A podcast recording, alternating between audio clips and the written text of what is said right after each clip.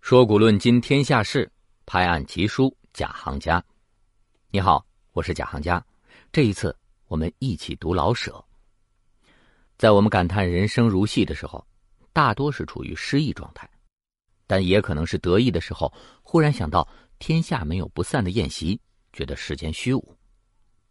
从顺序上说，当然是先有人生，后有戏剧，但戏剧又总是被反过来比喻人生。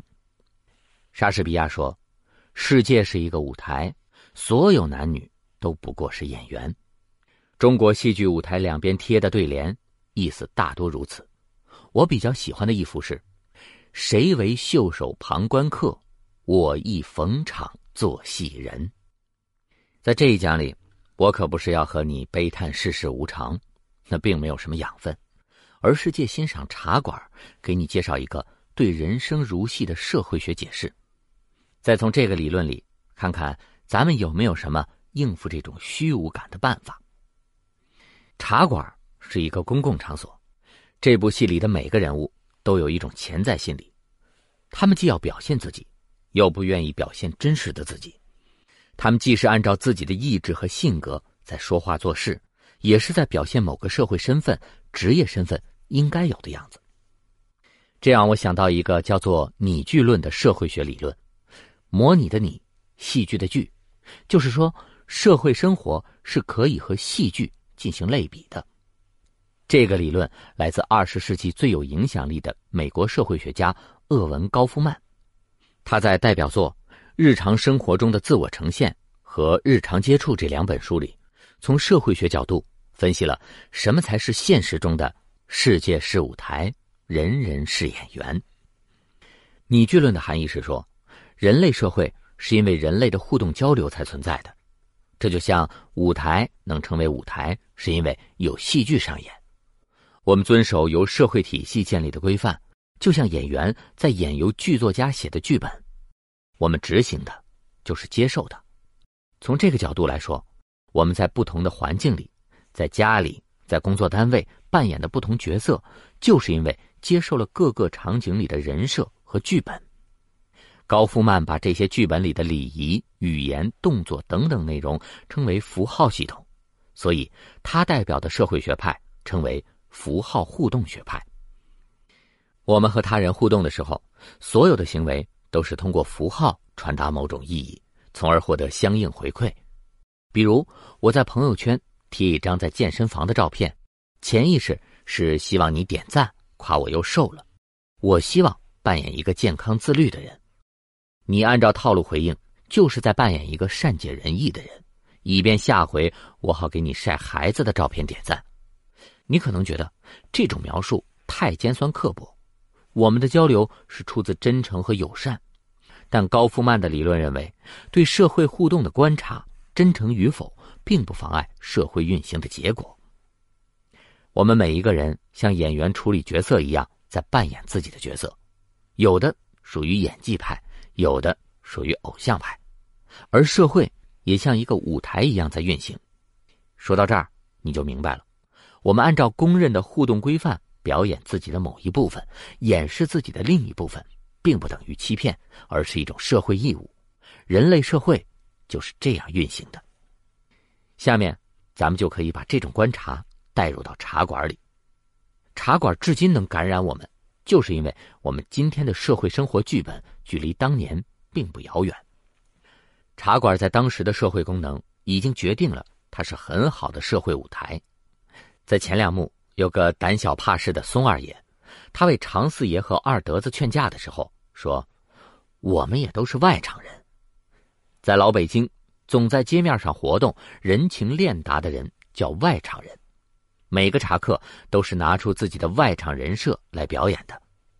这里说的表演，不是话剧舞台的表演了，而是剧中人表演他的社会属性，是戏里的戏。再接着说宋二爷，第一幕里他的衣着非常考究，但细节已经透露他这时并不富裕，穿戴整齐是他的外场人设。松二爷夸一块怀表的时候。不是夸表好看，而是说这块表体面。你看，老舍下字多么精确。在第二幕，松二爷已经彻底落魄了，他难过的表现是什么呢？是说，看见我这身衣裳没有？我还像个人吗？他不是为贫穷难过，而是哀悼自己连基本的体面都没法保持了。这种体面，用今天的方式解读，就是维系社会身份的资格。咱们再来看一场人物互动的戏，第一幕。一对乡下穷苦母女来乞讨，秦仲义说：“轰出去！”在舞台表演上比剧本更丰富。他先是想掏钱，又止住了。他觉得自己在做救国的大事，没必要动妇人之仁。常四爷的自我人设是我行我素、仗义直言，立刻施舍了两碗烂肉面。但他也是外场人，顾及场合和礼仪，特意吩咐带他们到门外吃。老北京人就算要打架，也得说：“咱们外面出去说，不能给房主添麻烦。”对社会角色掌握的最好、最按套路来的是王利发。于是之说：“演这出戏要不停的走动，不停的表演沏茶送水，因为茶馆掌柜要眼观六路，随时应付突发情况。”这时候，王利发看出秦仲义挂不住了，赶紧过来先捧常四爷，说。您是积德行好，再立即给秦仲义支一个台阶儿。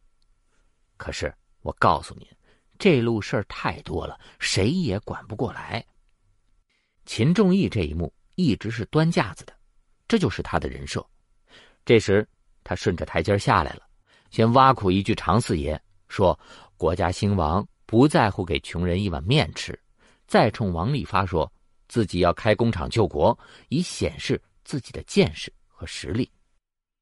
焦菊隐导演这场戏的时候，脱离了要求演员完全进入角色的斯坦尼体系，让演员直接对着观众说话。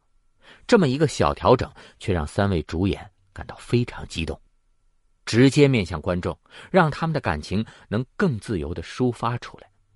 为什么呢？因为这时候的三个人只剩下三颗说心里话的赤裸心灵。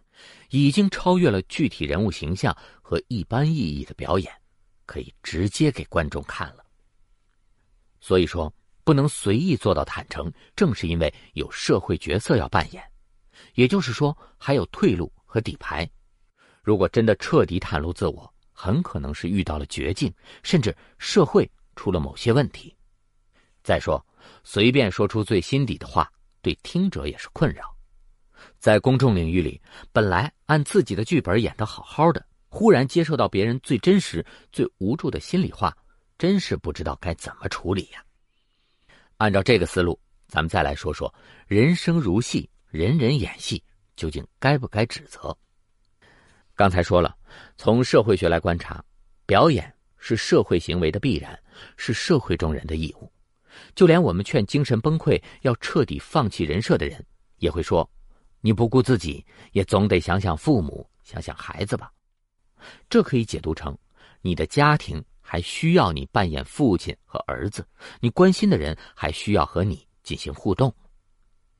我们再从哲学上来说，哲学从诞生开始就一直在研究自我意识、人格和意志自由这些问题。康德说，精神是最高的，也是唯一的谜。科学能思考它，但不能解决它。既然无法彻底把握，人对于自己的精神也就不可能彻底表达。人所能表现出来的只是精神的一部分，或者说是某一个层次。这种有意识的表现，从性质上判断，就是表演。所选择的表演形式，依据的是自己的人生体验。每个人都是如此，这与善恶、真诚或虚伪是没有关系的。接受这个观念的意义在于。我们既不要抗拒内心的表演意识，也不能太高估自己的真诚。事实上，人能做到的最大真诚，基础就是意识到真诚后面还隐藏着未知的虚伪，所以我们才能一再的监督自己，从外部审视自己，让自己更接近自己愿意成为的那个人。很多人把我行我素、违反社会公德，甚至肆意侵犯别人的权益，叫做自我意识太强。其实。正好说颠倒了，这种行为恰恰是没有自我意识，从不进行自我反思。我们还是说茶馆，第一代老刘麻子的扮演者殷若成说：“老舍特意提示他，你演的还不够坏，但你千万别去演那个坏。”这是什么意思呢？是因为刘麻子完全不自省、不反思，他觉得自己拐卖人口就是对的，因为他家里有个小刘麻子要养，所以他就可以拐卖别人的儿女。一个真正的好人。就是按照公认的社会规范，坚持表演完一辈子好人。我们尊敬他，正是因为他在艰难的表演，在努力的接近真诚。所以说，重要的不是演戏，而是在演谁。我们是选择演常四爷，还是演刘麻子？好，总结一下，符号互动学派的社会学家认为，人类社会生活呈现的是类似舞台表演的现象和法则。从哲学上讲，人对自我的不断完善和积极塑造是正当状态。人生如戏，并不消极和低落，重要的是清醒的演一个好人，并且好好的演下去。茶馆里的人物如此，我们也是如此。这一讲，我想跟你讨论，你觉得，在你自己的人生中最重要的一个角色是什么？为什么？希望在留言区。看到你的精彩分享。下一讲，我们进入第二板块，来说说老舍的一部未完成的经典《正红旗下》。